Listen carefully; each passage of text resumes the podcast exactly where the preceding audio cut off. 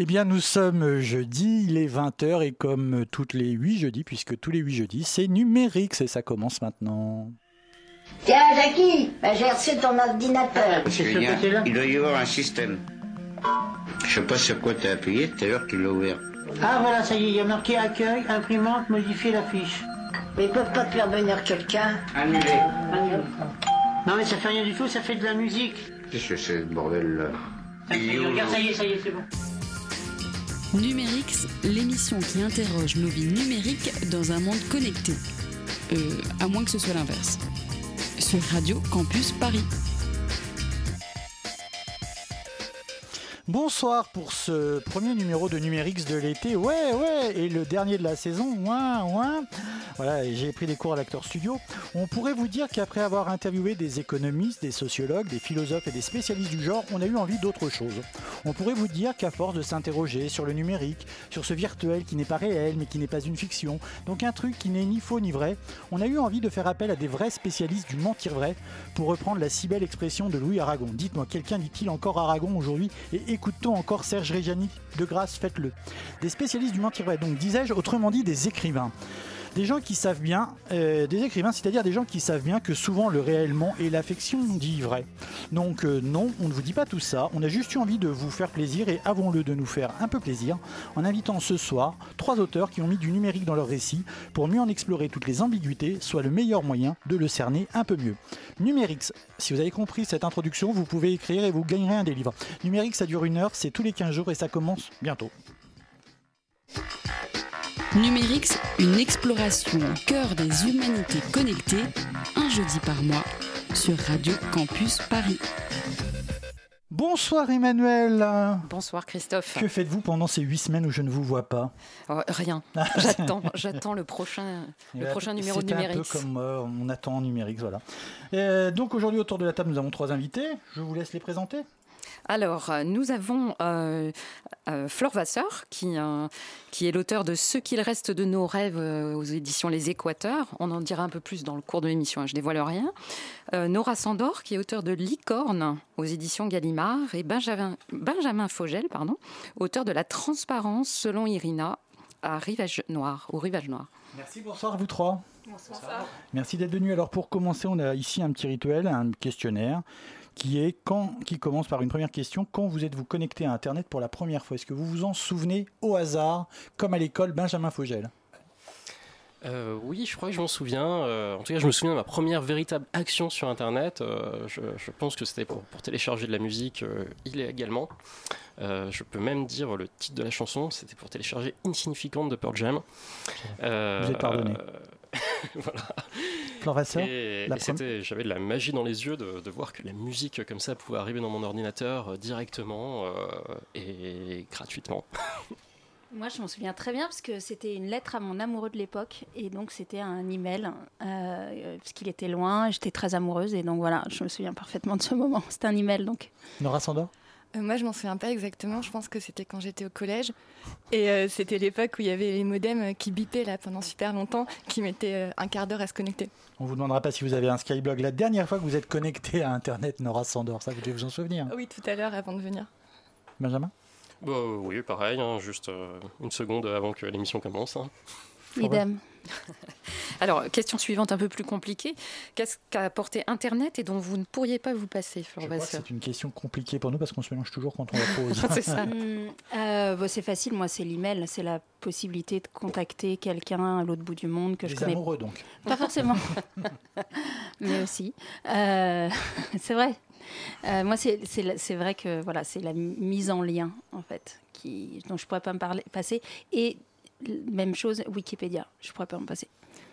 Benjamin Fogel Oui, c'est un peu pareil. Je pense que c'est le réseau, euh, c'est la sphère des blogs, euh, c'est le fait d'avoir pu rencontrer euh, énormément de personnes euh, avec qui je partageais les mêmes passions et de pouvoir euh, commencer euh, des relations en ligne qui sont transformées en relations dans le monde physique. Et vous, Nora? Un peu pareil, je dirais Wikipédia, effectivement, et au sens large, l'accès à l'information. Et Et attention, alors la question à l'envers. Vas-y, Emmanuel, moi, j'arrive De, jamais. de quoi vous passeriez-vous volontiers parmi les nouveautés apportées par Internet? Ah, moi, c'est facile, c'est les algos prédictifs. Les algorithmes prédictifs. hein. Euh, allez, on va dire euh, le harcèlement en ligne. Et Nora Sandor Instagram. Numérix, une exploration au cœur des humanités connectées, un jeudi par mois sur Radio Campus Paris. On a commencé donc aujourd'hui avec le questionnaire de l'année et donc maintenant on va parler avec vous trois qui êtes écrivains qui avez choisi de parler d'internet dans, vos fictions ou bon vous Fleur Vasseur plutôt dans un témoignage dans, une non-fiction pour reprendre ce terme anglo-saxon. Est-ce que donc euh, vous vouliez d'abord les uns les autres écrire sur internet ou est-ce que internet est un élément du décor du lit de, de votre fiction par exemple Nora Sandor? Non, effectivement, moi je voulais que ça soit non seulement un thème, mais quelque chose qui modifie même la manière d'écrire, le rapport au langage et le sens qu'on prête aux mots de manière générale. Et vous, Benjamin? Oui, moi c'est plus dans, l'idée euh, d'inventer un nouveau monde qui est, le monde virtuel et voir euh, comment ça modifie euh, les comportements humains, à la fois d'un point de vue social, politique, dans les relations amoureuses et affectives. Un c'est à vous. Alors, vous, c'est un peu particulier. Moi, c'était Internet comme objet. En fait, tous mes livres répondent à la même question qui gouverne, enfin, essayent de répondre à la même question. Donc, j'ai traité euh, de capitalisme, de, de, de, de finance, de pouvoir politique, de pouvoir médiatique. Et donc, euh, là, j'avais très envie de m'intéresser au pouvoir de la technologie, mais effectivement incarné euh, par quelqu'un de bien vivant, finalement. Alors, on va dire qui quand même Aaron Schwartz. Hein. Donc Aaron Schwartz, qui, euh, Schwartz, ouais, qui est un garçon qui est né avec l'Internet en 86 euh, et, ses prémices, qui a codé euh, extrêmement jeune, dès l'âge de 8 ans, qui à 14 ans avait déjà apporté des briques absolument fondatrices dans l'Internet que l'on utilise aujourd'hui et s'était frayé un chemin auprès des pionniers de l'Internet et qui a très très vite vu enfin dès, euh, dès 2000 euh, en fait, que l'outil allait se retourner contre les populations et qui n'a eu de cesse de nous alerter et euh, jusqu'à en mourir puisqu'on n'a pas vraiment bougé et, qu'il a fini par se suicider ou pas d'ailleurs ce que je vous laisserai découvrir dans le, dans le livre. Et, voilà moi ça m'a ça m'a beaucoup touché parce que c'est l'idéalisme américain la volonté de changer le monde la volonté d'apprendre la volonté de comprendre ce grand projet humaniste d'élévation des consciences par cet outil qui était la promesse de l'internet à ses démarrages enfin du web, pardon, à ses démarrages, euh, et qui s'est fracassé euh, sur ce que la société en général est devenue et surtout ce que l'Amérique et la justice américaine est devenue. Alors, pardon. Nora Sandor Licorne, dans votre roman raconte la vie d'une jeune fille d'aujourd'hui. Elle s'appelle Maëla. Elle ne sait pas trop où elle va ni trop comment elle va y aller. Si vous pensez qu'elle connaissait Aaron Swartz? Non, je pense qu'elle connaissait pas Aaron Swartz. Euh, je pense qu'effectivement, il y a différents euh, usages possibles des réseaux sociaux et de manière plus large encore d'Internet. Et euh, l'usage qu'en fait Maëla n'est pas celui d'une contestation du système ou d'une émancipation par Internet. Alors elle, elle a deux passions dans la vie, un, rapport, un rappeur qui s'appelle Mowgli et Instagram. Vous aviez un modèle réel? Vous, l'avez, Comment vous l'avez créé? Maëla ou Mowgli? Maëla, le deux. non, bah, ni l'un ni l'autre ne correspondent à, à, des modèles réels. Après, je pense que de fait, ça s'appuie sur finalement une image de la génération euh, d'aujourd'hui qui est assez commune. Elle n'est pas exemplaire, mais elle ne vaut pas pour toute sa génération, mais l'usage qu'elle fait d'Instagram n'a rien de particulièrement euh, surprenant non plus. C'est pas vous Vous n'êtes pas accro à Instagram Non. Alors, est-ce que par contre vous avez des modèles littéraires? On voit bien, on croit bien voir, peut-être que dès qu'on parle d'une jeune fille qui, qui s'ennuie un peu en province, on, a, on, est, on est biaisé. Est-ce que euh, c'est une lointaine héroïne d'une Normande, héroïne de Maupassant ou de Flaubert? Alors elle est bretonne, attention. mais euh, oui, oui, évidemment, ça s'inspire assez fortement de Madame Bovary.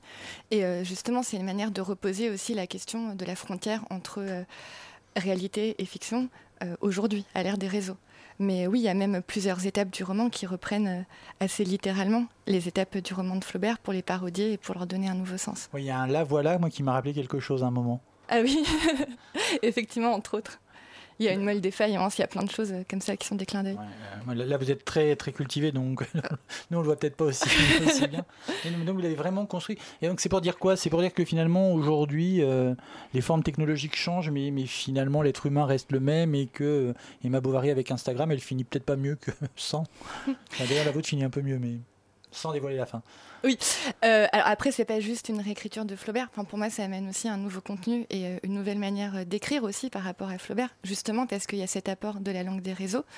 Et puis aussi, ce, que ce sur quoi je voulais réfléchir, c'était un certain idéal de réussite qui est promu par les réseaux et qui consiste à dire que chacun devrait justement réussir à être quelqu'un, à être quelque chose, à être une sorte de star de l'ordinaire, d'auto-entrepreneur de soi-même, de start-up de soi-même. Et c'était ça aussi, qui pour le coup est quand même assez différent euh, de Madame Bovary que je voulais mettre en avant.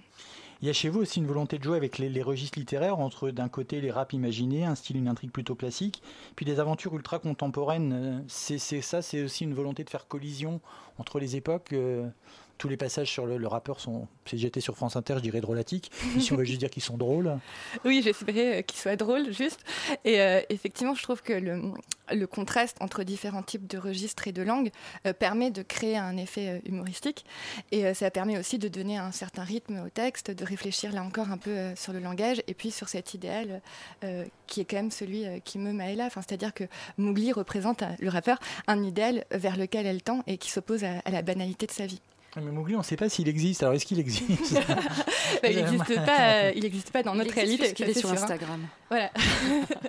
oui, mais c'était l'intérêt justement, c'est que sur Instagram, Maëla, elle veut à tout- à tout prix euh, être quelque chose. Elle veut à tout prix avoir une identité euh, qui soit valorisée, euh, qui soit likée. Et Mowgli, par euh, opposition, c'est un être de fiction. On ne sait pas exactement qui c'est. Il a plein d'identités euh, multiples que les gens lui prêtent, mais ces identités finissent par s'épuiser parce qu'on ne sait pas euh, si euh, il en endosse une seule qui soit véritable. Benjamin Fogel Est-ce que la juste, il n'y a pas un, un peu de, de Booba dans Mouli quand même? Bah, alors, j'ai, euh, le manuscrit avait été accepté avant le fameux clash Boubacaris à l'aéroport, mais c'est vrai que rétrospectivement, il y a un effet de lecture euh, drôle pour le coup. Là, j'ai un doute, c'est c'est dans votre livre euh, ou c'est dans celui de Benjamin, je ne sais plus dans lequel des deux c'est, où vous dites que finalement tout le monde n'est pas fait pour être connu. C'est c'est vous, je crois. hein. Je Non, je crois. pense que ça doit être plutôt. Ou alors j'ai lu ça il n'y a pas longtemps, mais je l'ai pas noté. Mais ici, je suis sûr que c'est un de vos deux livres, enfin, peu importe. Euh, vous jouez donc dans, dans votre livre aussi sur, sur nos, nos- nos jugements ambivalents vis-à-vis de ce qui est de la littérature ou pas, de ce qui est digne d'en être ou pas, justement notamment avec ces textes de, de rap. Comment on écrit des, des- des faux textes de rap? Bah, justement, je pense avez- euh, en décloisonnant l'idée euh, selon laquelle il y aurait d'un côté une culture euh, légitime, une littérature haute, et de l'autre côté une culture jugée illégitime. Enfin, je trouve que c'est intéressant d'aller au-delà de ce clivage-là. Et euh, effectivement, il y a une part de parodie aussi euh, dans ces textes de rap. Bon, euh, il y a Booba, il y a Damso, il y a Niska, il y a PNL. Enfin, c'est assez euh, mêlé, mais c'est jamais une personne en particulier. Quoi. Et en fait, euh, ce qui est, ce qui est intéressant aussi, c'est que votre héroïne, elle est nulle en classe, elle est nulle en littérature, elle est nulle en français, mais en fait, les textes de passe au-dessus, quoi. Ouais, Ouais. les textes de Mowgli, elle les, elle les, elle les passe au radar, elle regarde tout ce qui se dit, elle les analyse comme si elle faisait une analyse en français, en classe de français. Elle va chercher euh, l'histoire de telle et telle, euh, euh, citation ou personnage qu'il évoque, etc. Donc finalement, elle, fait le travail qu'elle pourrait faire en classe, mais elle le fait sur ce texte-là. C'est aussi ça, dans le prolongement de la question de Christophe, c'est c'est finalement, euh, il n'y a, pas de- il y a pas de frontière entre les deux. euh. Oui, tout à fait. Et de fait, sur Internet, il n'y a pas non plus de frontière entre l'un et l'autre, parce que par exemple, les textes de rap, ils font souvent euh, l'objet euh, d'une exégèse très poussée, Oui, avec parfois un mot à mot euh, vraiment très précis. Euh, J'avais vu pour un texte de Booba euh, que les gens étaient allés contacter euh, l'Académie française pour le sens d'une virgule et tout. Et donc, euh, c'était aussi un, un hommage à cette activité euh, Ouais. herméneutique féconde sur Internet. Et puis, c'était aussi pour montrer que mon héroïne, peut-être qu'elle ne rentre pas justement dans les, dans les cases académiques, mais qu'elle a une autre forme d'intelligence et une autre forme de sensibilité aussi euh, littéraire, finalement. Oui, c'est ça. On n'a pas encore parlé de Balou. Alors Balou, euh, c'est un ours, un ours des Carpates, euh, qui est un ami de Mowgli, le rappeur, enfin qui vit avec Mowgli. Et en Qui a fait, une vie très riche. Hein. Il, fait il a une vie très riche. c'est un personnage très important. Hein. Euh, C'est pas du tout un personnage secondaire. Et euh, en fait, il représente un peu toute cette part de vie rêvée, idéale de Maëla. Et en même temps, il est vraiment du côté d'une existence prosaïque. C'est un animal, donc il se contente d'être, d'exister. Donc on peut avoir l'impression par moment que c'est une forme de, de leçon morale. Il est dans une forme d'ataraxie en tant qu'animal, vu qu'il n'a pas d'autres besoins que ses besoins d'animal. Mais puis en même temps, justement, c'est juste un animal, quoi. C'est-à-dire qu'il n'a pas aussi toutes ces frustrations ou toute cette échappée vers l'idéal qui caractérise Maëla. Maëla, vous l'enviez ou vous, vous avez de la peine pour elle?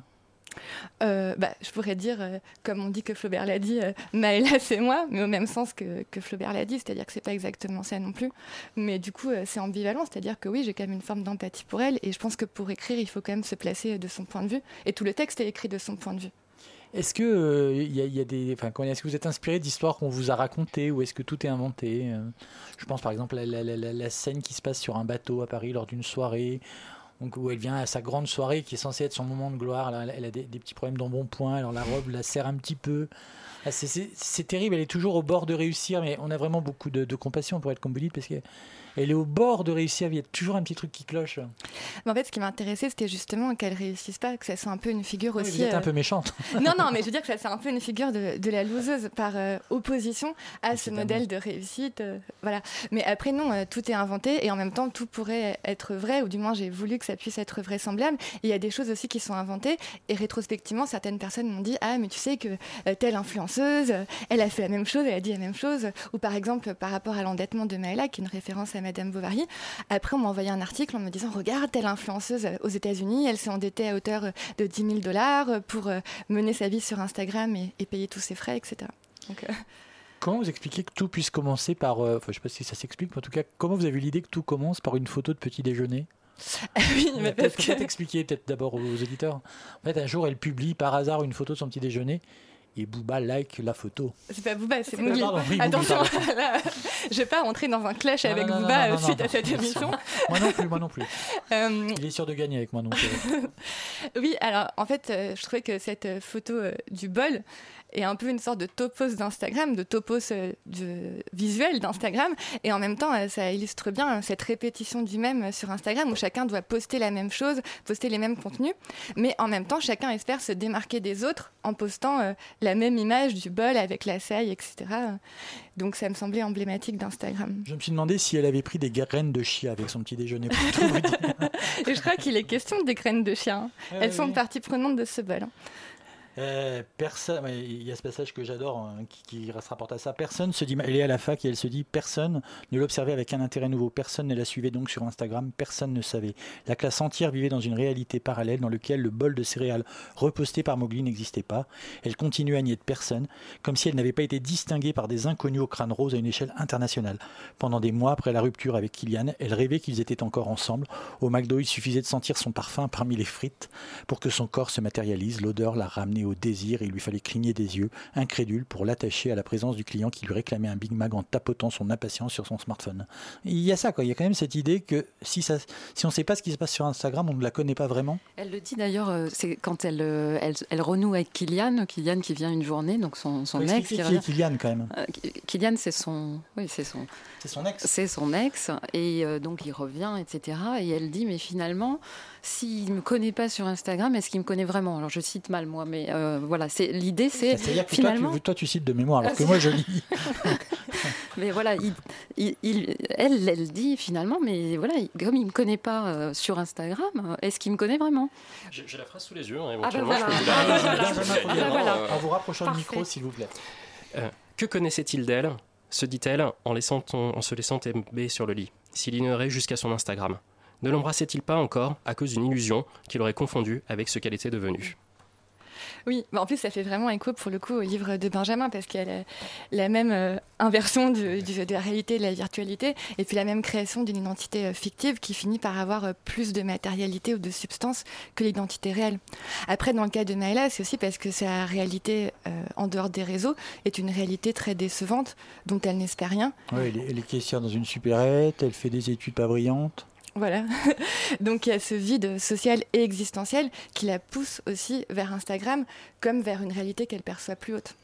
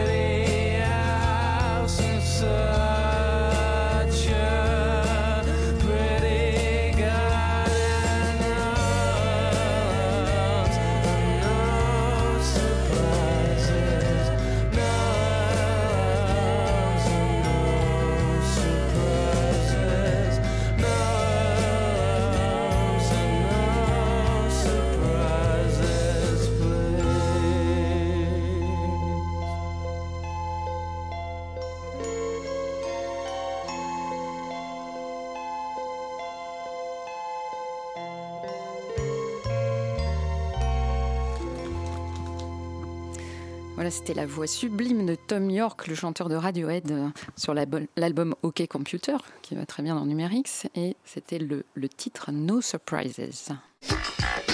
Numérix, une exploration au cœur des humanités connectées, un jeudi par mois, sur Radio Campus Paris. Il est 20h23, vous écoutez Radio Campus Paris, on continue de parler numérique et fiction avec Flore Vasseur, Nora Sandor et Benjamin Fogel. Alors, Flore Vasseur, vous, votre ouvrage, il, est, euh, il part du réel, il parle d'une histoire réelle. Euh, après, on a du mal à le définir. Alors, biographie d'Aaron Swartz, autobiographie un petit peu, il y a beaucoup de vous dedans quand même.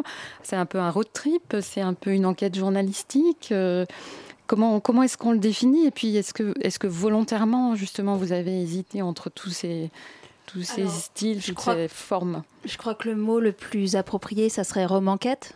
Euh, donc c'est une enquête, effectivement, ce qui déclenche ce livre, c'est ce suicide mystérieux euh, de la part d'une figure euh, qui, a priori, avait tout pour elle. ça m'interroge beaucoup. Et puis, et puis après, effectivement, ça devient un road trip, une démarche d'autoréflexion et puis une analyse sur ce qui est en train de se passer, puisque c'est tout son héritage, en fait. Oui, parce que donc Aaron Swartz, en fait, c'est un c'est un lanceur d'alerte avant Edward Snowden, parce que vous avez aussi euh, fait un documentaire sur Edward Snowden, que plus de gens connaissent, mais il n'est pas connu du tout, enfin très très peu, à part du monde des geeks, on va dire. Et euh, c'est quelqu'un qui était, qui avait des convictions fortes depuis, mais depuis son enfance, sur le, le, le fait qu'on doive partager la connaissance et qu'Internet, le web était vraiment l'outil euh, magique pour partager la connaissance. Et vous, ce que vous faites, c'est que vous allez chercher ces racines-là, mais au sens premier du terme. Oui, enfin moi, ce qui m'intéresse, c'était effectivement cette grande tradition d'humanisme qui euh, et, cette grande grand courant dans l'humanité qui est, euh, qui est cette foi dans la connaissance et la volonté de, s'élever. Qu'est-ce que c'est que le progrès finalement? Euh, et, Aaron s'inscrit dans cette tradition-là et l'incarne à ce moment où arrive cette euh, technologie dont la promesse initiale est de connecter tout le monde pour que l'information et que la connaissance circulent. Donc c'est la, prophétie de Teilhard de Chardin, donc il n'est pas le premier à l'inventer, qui tout à coup s'incarne. On va créer ce cortex globalisé dans lequel l'humanité va pouvoir s'élever jusqu'à être capable de donner à l'univers la conscience de lui-même. C'est le point oméga de Teilhard de Chardin. Donc Aaron, sans l'avoir lu, est là-dedans, parce qu'il descend d'une grande famille d'humanistes, de grands euh, intellectuels, nerds, euh, et, qu'il sent que cet outil magique répond à, son, à sa soif euh, folle de connaissances, sa curiosité pour le monde, son envie de bien faire son envie d'aider de, le monde. donc c'est à la fois quelqu'un qui est lancé là-dedans et à la fois un grand témoin de l'époque, puisqu'il naît à la fin des années 80, euh, qu'il voit les années 90 euh, commencer à dévaster euh, la planète et la politique, et qu'il assiste au 11 septembre et qui finit par complètement le retourner. Et à partir de là, il n'a de cesse, comme je le disais tout à l'heure, d'essayer de, nous prévenir de ce que vont devenir, puisqu'elles n'existent pas encore, les GAFA. Alors, on peut peut-être dire quand même ce qui s'est passé pour comprendre en fait cette histoire de suicide qu'on interroge, etc. Qu'est-ce qui s'est passé? Il a mm. poussé jusqu'au très concret sa conviction, sa, ses valeurs de partage de la connaissance. Voilà, Aaron était persuadé que Internet existait pour partager la connaissance. Il trouvait, il vivait, il vivait comme une injustice absolue que des grands éditeurs euh, mettent la main sur les publications scientifiques du monde entier pour, que, pour, pour en faire un produit rentable. En fait, c'est quelqu'un qui est qui est, convaincu de l'idée qu'il existe encore des communs, comme l'air, l'eau. Alors euh, tout ça commence à être complètement attaqué dans tous les sens, mais la connaissance, il le vivait comme un commun. Donc il ne comprenait pas que des grands éditeurs euh, mettre la main sur des, recherches scientifiques, par ailleurs financées par les deniers publics, etc., qui est un énorme business, énorme, énorme, énorme business. Mais comme c'est des éditeurs et que les éditeurs, on dirait que c'est soft et que c'est propre et que machin, on n'associe pas ça à une manne capitaliste ou, euh, à un produit financier, ou d'investissement en tout cas. Et Aaron a voulu libérer la connaissance. Il, n'a fait que ça en fait. Euh, et donc il a téléchargé sur les serveurs en accès libre du MIT, qui est cette grande université américaine chantre de la culture du hacking, de la connaissance, de, de, de, de, la recherche, de la liberté, etc. Au cœur de laquelle il travaille, en fait, hein. Au cœur de laquelle il était, euh, il, non, il, était étudiant en sociologie politique à ah Harvard. C'est ça. Il avait accès à cette... Mais il avait accès, comme mhm. tout à chacun d'ailleurs, qui vient sur le campus du MIT. en fait. Qui, vous, demain matin, vous allez à Boston au MIT, vous vous branchez sur les ordinateurs, vous avez, avec un login et un password que vous inventez, accès à toute la, bibliothèque du MIT. C'est l'idéal. Et donc, ce qu'Aaron a fait, c'est qu'il a téléchargé en nombre, puisque c'est par millions, des euh, publications qui étaient hébergées sur ce site qui appartenait à un éditeur, et, euh, il n'en a rien fait. Et l'éditeur a sonné la, sonnette d'alarme puisqu'il a vu euh, que ces, ces, documents étaient aspirés en masse le, le, MIT a lancé la police sur le coup, ils ont cherché, ils ont fini par trouver Aaron et ils l'ont coffré comme un animal pour quelque chose qui au pire était une bonne blague de hacker. Je rappelle que le MIT organise quand même tous les ans des concours du plus gros hack. Donc c'est vraiment, ça fait partie de la culture. Et, euh, et en fait, ce qui est très intéressant euh, dans, dans ce qu'on vit aujourd'hui, c'est que tout ça s'est passé sous les premières années d'Obama qu'on vend oui, parce que ça, c'est un autre des sujets. C'est-à-dire qu'on vend à plus soif comme. C'est pas sous Bush, c'est sous Obama. Voilà, qu'on vend comme à plus soif, comme l'idéal de la liberté, du progressisme, etc. Et qui, en fait, a mis Aaron en joue pour ce truc. Je rappelle qu'il n'a absolument rien fait des documents, qu'il a rendu les disques durs, que G-Store, l'éditeur, a retiré sa plainte. Donc il n'y avait pas de cas. Et en fait, les États-Unis ont attaqué en leur nom propre leur propre enfant. C'est le cas Aaron Swartz versus euh, les États-Unis, the US States, the United States, et du coup, euh, ils l'ont acculé à 35 ans de prison, 1 million de dollars d'amende, un casier judiciaire à vie pour un quelque chose qui était de l'ordre de la blague et du, et du peut-être du fait d'armes, mais certainement pas de la criminalité. en fait, ils n'ont eu de cesse de le poursuivre, pour aller un, petit peu vite malheureusement, mais ils n'ont, de cesse de le poursuivre. Et comme lui, il a cet idéal euh, vissé au corps, en fait, il, s'en remet pas. il ne s'en remet pas. Et donc, il se serait euh, il suicidé. Se serait suicidé euh, avec un point d'interrogation parce que voilà. Bon, bah, quoi qu'il arrive, il a été poussé euh, à, à, ce geste-là. Mm. On a tout fait pour en faire un exemple. Euh, c'est un message envoyé à tous ceux qui maîtrisent bien la technologie et qui auraient euh, des velléités euh, de s'en servir. Cette affaire arrive effectivement dans les premières années d'Obama et aussi dans les premières années de gloire, hein, parce que je ne sais pas si on va avoir le temps d'en parler, mais c'est le moment où, où explose complètement Julian Assange et Wikileaks avec les, câbles américains qui, qui mettent en panique totale le gouvernement américain, puisque tout à coup, euh, les câbles diplomatiques, pardon, puisque tout à coup, quelqu'un euh, lève le voile sur ce qu'est la diplomatie. Et donc, euh, Julian Assange fait la preuve que la technologie peut prendre les pouvoirs et les citadelles à la gorge. Et à partir de là, toute personne qui maîtrise la technologie devient un ennemi pour le gouvernement américain. Et Aaron est un dommage collatéral de Wikileaks et de Julian Assange. Il n'a rien à voir avec lui, c'est l'exact opposé en termes euh, de, éthique. Euh, enfin, voilà, on pourrait en faire des heures, mais c'est le miroir inversé de Julian Assange. Et pourtant, il tombe euh, parce que, parce que voilà, Assange brûle tout sur son passage et il, il finit par, par enflammer complètement les autorités à l'égard de, à la garde de cette population-là. Et alors, vous, bon, ça vous émeut, euh, on va dire, euh, ça vous prend au mm. trip, on, peut le, on le sent pendant tout le, pendant tout le, tout le livre. Mm. Voilà, on le sent encore maintenant. Et en fait, vous décidez. Alors, je vais quand même citer euh, Jean Dormesson parce que le déclenchement de, vous saviez pas comment, par quel bout prendre cette histoire, mm. comment l'écrire, etc. Et il se trouve que bah, Jean Dormesson vous appelle parce que vous l'aviez croisé, il vous avait promis de vous inviter à prendre le thé, je crois, ou à déjeuner, voilà. Donc il vous invite. Il vous invite chez vous, puis au, chez, vous, chez lui, pardon. et, et, euh, et, donc il, euh, vous lui dites, j'arrive pas à me sortir de cette histoire, j'arrive pas à écrire ce roman, et il vous dit, mais oubliez le roman, ce qu'il vous faut, c'est vivre, partez en voyage. Et je le dis comme ça, vous avez mis 5 A. Et donc vous dites, mais oui, bien sûr. Et donc vous partez, mais non seulement vous partez en voyage sur les traces d'Aaron, mais vous décidez parce que c'est c'est ça l'histoire, c'est que c'est ses convictions, son histoire, les convictions de ses parents et de son père en particulier, euh, qui, vous, qui vous intéressent et qui sont sans doute à l'origine de ce qui s'est passé, vous allez voir ses parents, ce qui est, ce qui pas rien, parce que c'est forcément c'est un drame terrible. Donc vous, vous, vous décidez d'aller les voir, de parler avec eux, de comprendre avec eux qui il était. En fait, oui, c'est vrai que j'ai. Donc Aaron est mort en 2013. Euh, dès qu'il est mort, je sais que je vais faire un livre sur lui parce Vous que le non, je le connaissais pas personnellement, je le lisais beaucoup. Et vraiment, il me rassurait. Je veux dire, on est, voilà, il n'y a pas énormément de gens qui ont ces fulgurances, cette hauteur de vue, cette liberté, même, en, même à cette époque-là où, je veux dire, c'est de pire en pire. Mais voilà. euh, et, donc, je le suivais euh, en me disant, c'est quelqu'un que je vais croiser un jour dans une conf ou voilà.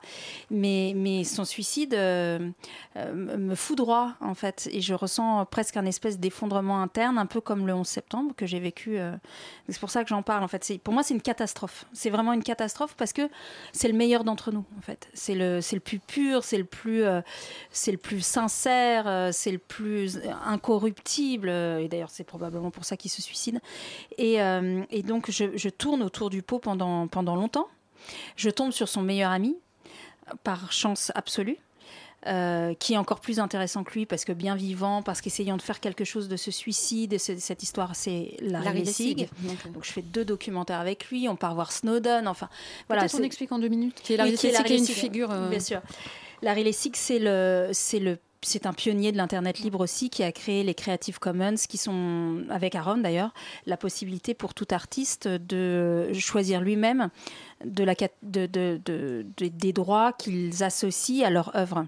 Euh, et c'est un grand euh, constitutionnaliste américain, prof de droit, sérieux parmi les sérieux. Enfin voilà, c'est quelqu'un de, de- très très pur euh, et qu'Aaron a, qui, a découvert Aaron d'ailleurs et qui et qu'Aaron a fini par retourner à la fin de sa vie en disant le problème c'est pas la technologie, c'est la corruption en politique, c'est l'influence de l'argent en politique et et Larry Lessig euh, n'est que plus que dans ce combat-là grâce à Aaron depuis. Et, et bon bref, donc je, je rencontre toutes ces personnes, je me détourne de ce sujet et, euh, et Larry me demande assez régulièrement, je construis une relation euh, affective et professionnelle sublime avec cet homme et me dit régulièrement alors ton livre sur Aaron, ton livre sur Aaron et je dis j'y arrive pas, j'y arrive pas, j'y arrive pas. Et lui me dit mais va voir ses parents. Et moi je dis mais jamais, qu'est-ce que tu veux que j'aille voir? Et bon voilà, et, en même temps, Jean d'Ormesson euh, me dit euh, prenez la route en fait. Et, c'est ce grand rêve euh, de partir avec un carnet et d'aller sur les traces d'un enfant. Ce qui m'intéresse, c'est l'enfant, pas pas l'enfant infantile, mais l'enfant qui rêve, l'enfant qui, l'enfant qui a des idées, l'enfant qui pense que tout est possible, l'enfant qui croit en fait et qui a envie de vivre. Et donc, je suis partie effectivement pas très longtemps à la recherche de ceux qui l'aimaient et ceux qui l'aiment encore. Et puis ils m'ont confié leur bébé en fait. Benjamin Fogel, vous pensez que votre héroïne Irina aurait pu lire Aaron Swart Elle pourrait le citer? Alors, euh, Irina, non.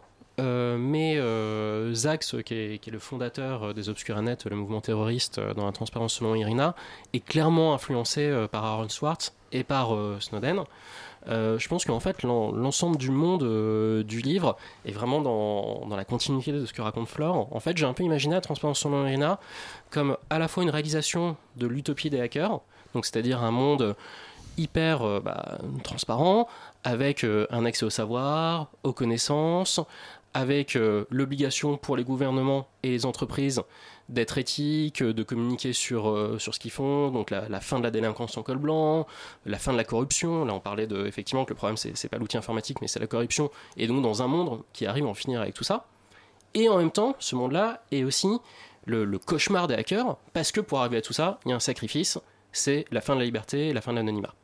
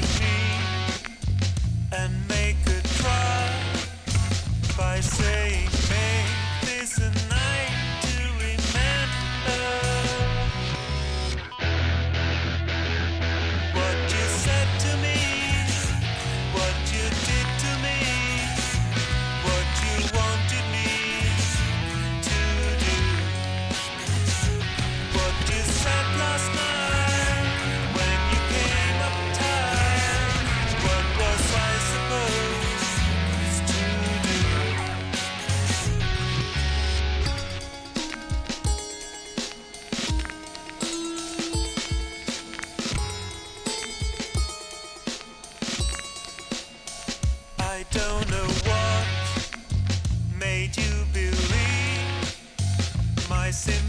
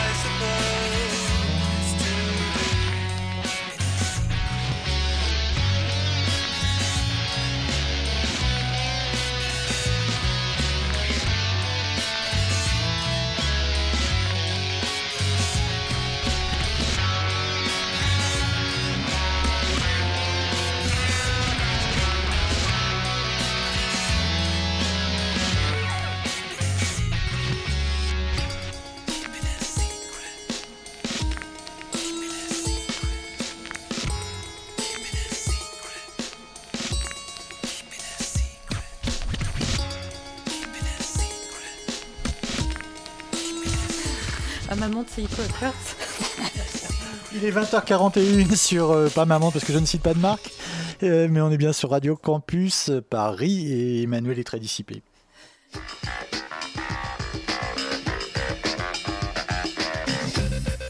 Mais quel était donc ce morceau, Emmanuel?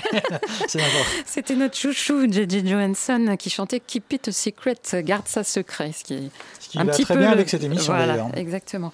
Cette Ah. programmation est d'une intelligence. Juste pour reprendre un petit peu Flore Vasseur, il y a un, il y a un personnage euh, dans, dans votre livre qui est la maman d'Aaron Swartz, euh, dont on sent que vous avez une proximité particulière avec elle. Il y a une scène qui est à la fois dramatique mais un peu drôle qui se passe dans le cimetière. Où vous allez sur la, sur la tombe d'Aaron.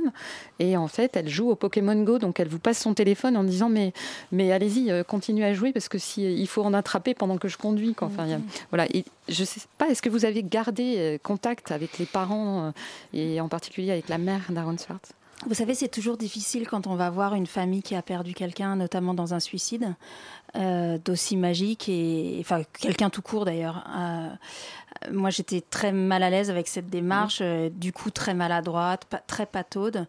Et ça a été un soulagement absolu de, de voir la, la gentillesse profonde de cette famille, l'amour pour cet enfant euh, et leur volonté d'en parler comme, comme pour le garder vivant en Oui, fait. c'est ça parce qu'ils vous accueillent sans problème pour en parler Sans problème. Après, j'avais j'avais de Oui. bonnes introductions. Oui, C'est-à-dire que Larry, euh, qui était un ami très très proche de d'Aaron, avait ouvert la, per- la porte pour moi. Donc euh, euh, la question, c'est c'est l'amour en fait. Euh, l'amour pour leur fils, l'amour pour ce combat, mon amour pour cette histoire et son message euh, pour cette vie-là. Et, euh, et je pense qu'on s'est retrouvés là-dedans. Donc euh, j'essaie de rester en contact avec eux. Sa maman est, sur Twitter et elle me fait hurler de rire. Elle, peut balancer des, choses. Elle a l'intelligence de son fils. C'était elle la surdouée de la famille en fait. Donc elle, est, elle, a des fulgurances et puis des fois elle, elle, elle a un côté midinette. Euh, hier, elle a dû, Brad- elle a dû euh, sortir un tweet euh, comme quoi Bradley Cooper était, elle, était disponible parce que il, il avait rompu avec sa copine. Enfin voilà, c'est quelqu'un qui, est- qui est capable, voilà, d'être. Enfin, moi, elle me fait hurler de rire, de, de gentillesse, et, et- et pourtant toute cette histoire est absolument tragique, tragique. Alors juste peut-être une question sur ce que vous avez fait après, parce que vous le dites dans le livre, vous avez enchaîné avec une autre figure, mais là beaucoup plus connue Mm. euh, de lanceur d'alerte, qui est Edward Snowden. C'est-à-dire vous êtes parti faire un documentaire sur Edward Ouais. Snowden et vous prolongez aujourd'hui, vous l'avez dit un tout petit peu en début d'émission. Oui, mais- j'ai- eu la chance de pouvoir euh, interviewer euh, Snowden très longuement sur comment sauver la démocratie. C'est un film, un film qui s'appelle Meeting Snowden. Et puis Aaron m'a propulsé, euh, et c'est la fin du livre, vers un, un sujet qui est comment protéger ces enfants là aujourd'hui qui se lèvent partout dans le monde et qui ont quelque chose à dire sur ce qui se passe. Et donc c'est mon film, je suis en train de travailler, qui s'appelle Bigger Than Us. On est en plein tournage. Et euh, je vois les petits frères et les petites sœurs d'Aaron partout. et C'est un vrai soulagement. Ils et je sont passe aussi la parole à mes camarades surtout. Et ils sont un peu dans votre roman, donc c'est ses petits frères et ses petites sœurs d'Aaron, Benjamin Fogel. Euh, oui, oui, ils sont. C'est- C'est l'art de la transition, c'est un peu tiré vers les cheveux. Euh, oui, oui, euh, ils, y sont. Après, on a effectivement dans, dans transparence Marina, il y a, il y a tout un groupe euh, en fait de un peu terroristes qui essaye de, détruire la transparence, qui n'est pas détruire le nouveau système, hein, qui est qui est détruire bah, justement le, fait qu'il y a plus ce droit à la, liberté et à l'anonymat, et qui sont un peu dans une logique de dire bah ok, il y a que il y a que comme je disais en introduction que la moitié de l'utopie euh, des hackers euh, originels qui s'est accomplie. Et maintenant, il faut qu'on arrive à franchir la deuxième moitié, qui est euh, comment on a réussi bah, à changer complètement le système politique grâce à Internet, et en même temps, bah, sans avoir les défauts que ça a amené avec, avec la question de- du contrôle des données. Quoi. C'est votre premier roman, mais vous aviez écrit un récit sur, un, sur, un, sur le mouvement punk. Alors, je vous demander si Internet pour vous c'est punk, ou c'est ce que ça l'a été. Alors euh, non. non, parce que, euh, et c'est surtout ce que je raconte dans, dans mon récit hein, qui s'appelle Le renoncement de Howard Devoto, euh, Howard étant le fondateur des Buzzcocks et donc un, un des- un des inventeurs de- du punk. Le punk, on est vraiment dans le happening politique. Euh, C'est-à-dire c'est quelque chose qui ne peut pas exister dans la continuité. C'est pas une culture, euh, c'est quelque chose qui se positionne contre. Et, on euh, est dans le no futur, ce qui n'est pas le cas. voilà, exactement, tout à fait. Et euh, je pense qu'au contraire, euh, Internet, on est euh, pour moi dans le système politique ça a été une utopie politique euh, aussi. Et euh, Internet fait système. Le punk fait pas système. Le punk, euh, il, n'existe qu'à un moment pour, pour s'opposer à ce qui existe, pour faire contre-culture. Et à partir du moment où le punk devient une culture, il n'existe plus. quoi. Qu'Internet n'existe plus Alors, on peut, alors effectivement, c'est, euh, dis- disons que peut-être, effectivement, on peut se poser la question de est-ce que le- l'emploi du terme Internet aujourd'hui correspond encore à la réalité? Euh, Dans le livre, c'est pour ça que je change le terme euh, Il y a et que plus je l'appelle- on est dans le réseau. Voilà, J'appelle ça le réseau, effectivement, euh, pour justement marquer cette, euh, cette, cette transition.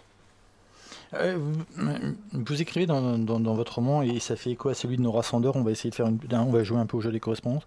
À un moment, votre personnage, Ursula Sanchez, écrit Elle se souvient de cette époque où les gens s'exposaient sur les réseaux sociaux, non pas dans une logique de transparence, mais au contraire avec le désir d'offrir une vision fantasmée de leur vie. Quand elle est sortie de la fac de psycho, après s'être fait, après fait elle-même analyser, elle a ouvert son premier cabinet dans un petit deux pièces de la rue Saint-Martin. Donc c'est une époque de transparence totale. C'était ça qui vous intéressait, c'est de voir jusqu'où ça pouvait aller, la transparence totale? Oui, ce qui, m'intéresse hein, euh, dans ce livre, c'est de poser cette, question finalement euh, assez simple, de dire qu'est-ce qui fait le plus que je suis moi-même? Est-ce que qu'est-ce qui me correspond mieux? Est-ce que c'est la somme des données qui sont sur moi et qui sont qui sont euh, capitalisées tout au cours de ma vie Euh, Donc il y a un moment, si on prend toutes les choses que j'ai fait, bah, forcément ça décrit un peu un, portrait de moi et c'est pour ça tout à l'heure euh, quand on citait euh, la phrase du livre de Nora sur le fait où Maëla a dit euh, bah, si- s'il connaît pas mon Instagram, en gros, il me connaît pas. C'est-à-dire, en gros, qu'est-ce qu'elle dit là? Elle dit s'il ne connaît pas les données et les traces que je laisse en ligne, il ne me connaît pas.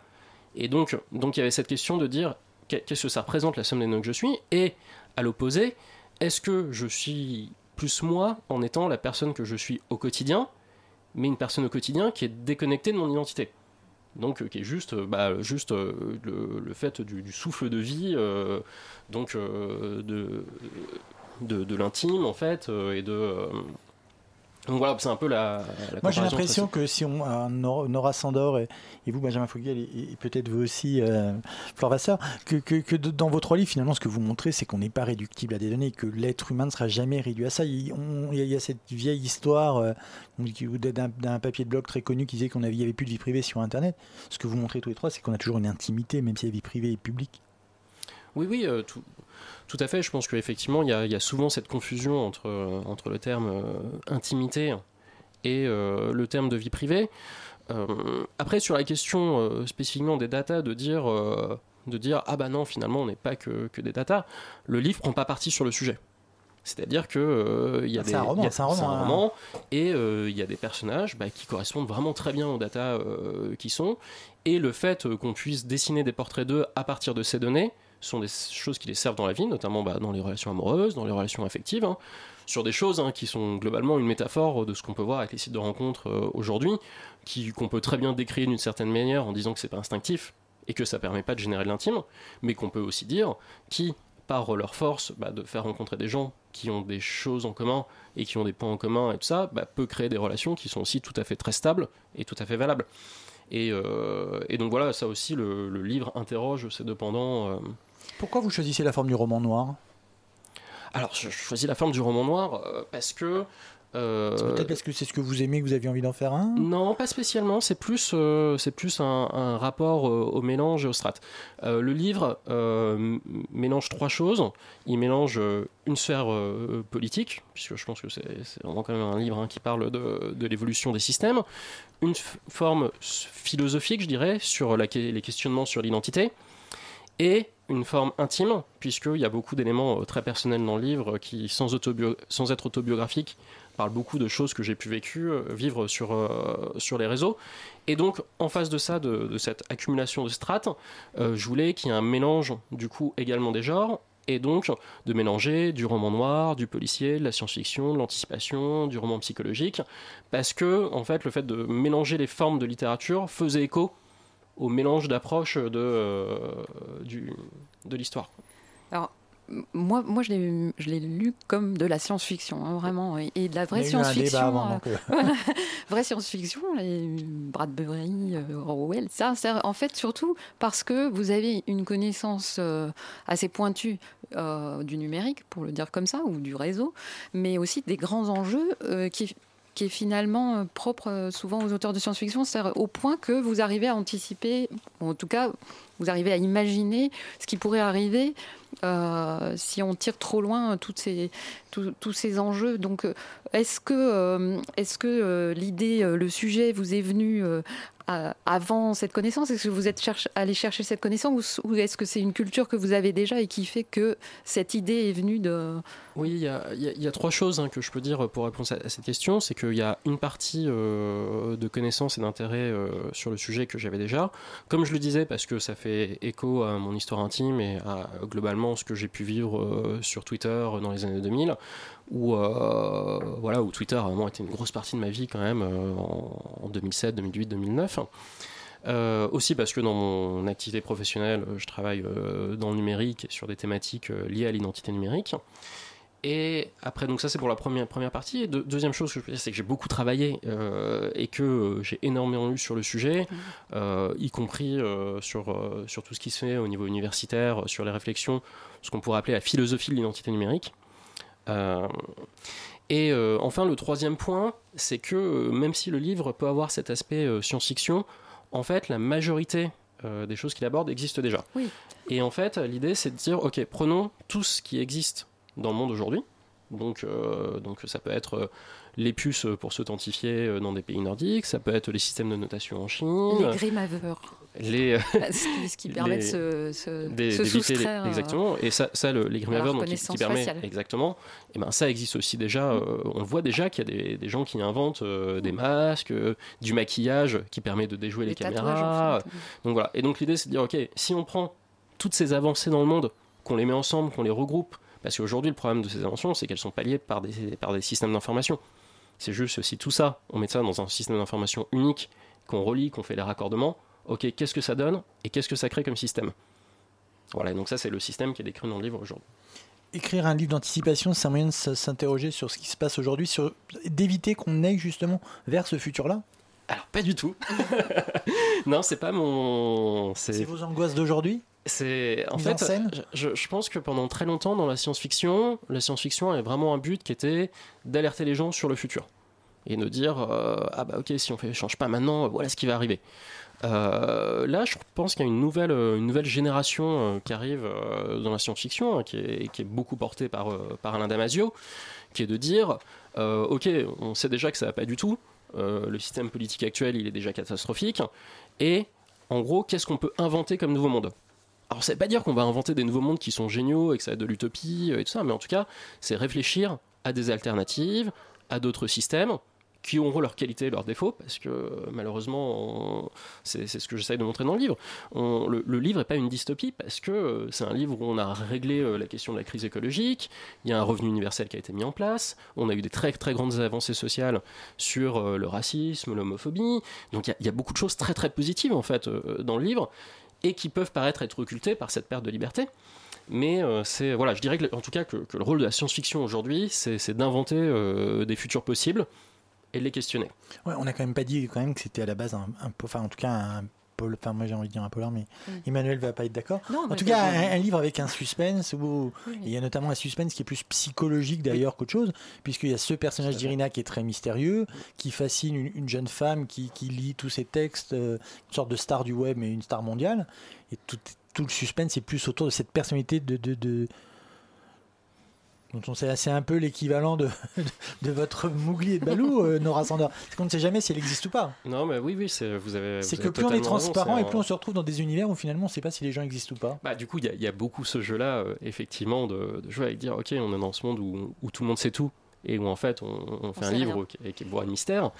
Euh, et puis euh, après, euh, il y a aussi une démarche qui est, qui est liée euh, à l'approche un peu, je dirais, divertissante. quoi. C'est juste que moi aujourd'hui, je suis très pro euh, sur l'idée qu'il faut pas faire, qu'il faut pas choisir entre euh, faire de l'essai euh, et faire euh, D'ailleurs, du vous divertissement. inventez, vous inventez des textes euh, Oui, d'auteurs. Donc, euh, Ouais, Ah oui, il y a des annexes. euh, Moi, moi j'aime bien l'idée que, tout ça se mélange et que euh, l'aspect théorique, universitaire, euh, se fonde dans le roman et que le roman euh, se fonde dans des thématiques politiques euh, et que euh, et voilà et donc du coup bah, conserver dedans une approche en partie euh, je vais dire euh, page turner un peu euh, ça me paraissait important pour avoir le spectre complet de ce que j'essayais de raconter Là, tous les deux, vous êtes finalement assez optimistes, puisque à la fin des fins, et sans raconter la fin de vos livres, on peut quand même retourner le réseau à son avantage. hein. Vous y croyez vraiment à ça? Oui, oui, moi j'y crois totalement. hein. C'est un... En fait, je, je crois dans la capacité euh, des gens à se réinventer, à, à réussir à se réapproprier les systèmes pour en tirer, euh, entre guillemets, juste du bonheur et des manières de vivre et trouver leur voie dedans. Et, euh, c'est ce que dit tout le livre, hein, d'ailleurs. C'est euh, c'est comment on va aller dans le bon sens, comment on essaye d'aller dans le bon sens, et même si bah, on se perd en chemin, comment on va essayer de se réapproprier les outils pour continuer d'avancer. Nora Sandor, vous aussi, vous y croyez? Vous aussi, elle, se venge finalement. Oui, mais je pense que dans le livre, en tout cas, c'est un peu plus ambigu. Après, je ne veux pas renoncer à un horizon d'émancipation possible, mais à mon avis, il passe quand même par le fait de réinventer les structures existantes et peut-être par une forme peut-être plus euh, de révolution. Quoi. Les Fleur Vasseur. Fleur Vasseur, alors Ouais, C'est les enfants, l'optimisme. Moi, je suis, je suis, d'ac- je suis bien dans cette, dans cette optique-là. Je pense que malheureusement, pour, euh, pour passer par cette case d'émancipation, il faut d'ab- d'abord passer par la case prise de conscience de la façon dont, euh, c'est cette phrase de Frank Herbert, euh, nous sommes les outils de nos outils. euh, de la façon dont, dont- dont nous- nos cerveaux sont accaparés en ce moment. Et la grande question de l'époque, je pense, c'est est-ce qu'on a encore la force et la lucidité pour avoir euh, la possibilité de se rebeller justement et de faire ce, retournement. Euh, c'est très très hypothétique.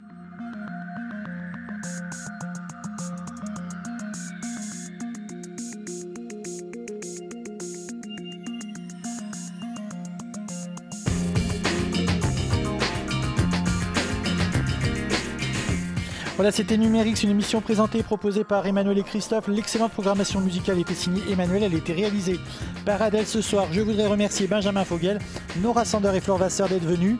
Numérix, on se retrouve en septembre avec une nouvelle formule. À bientôt, au revoir.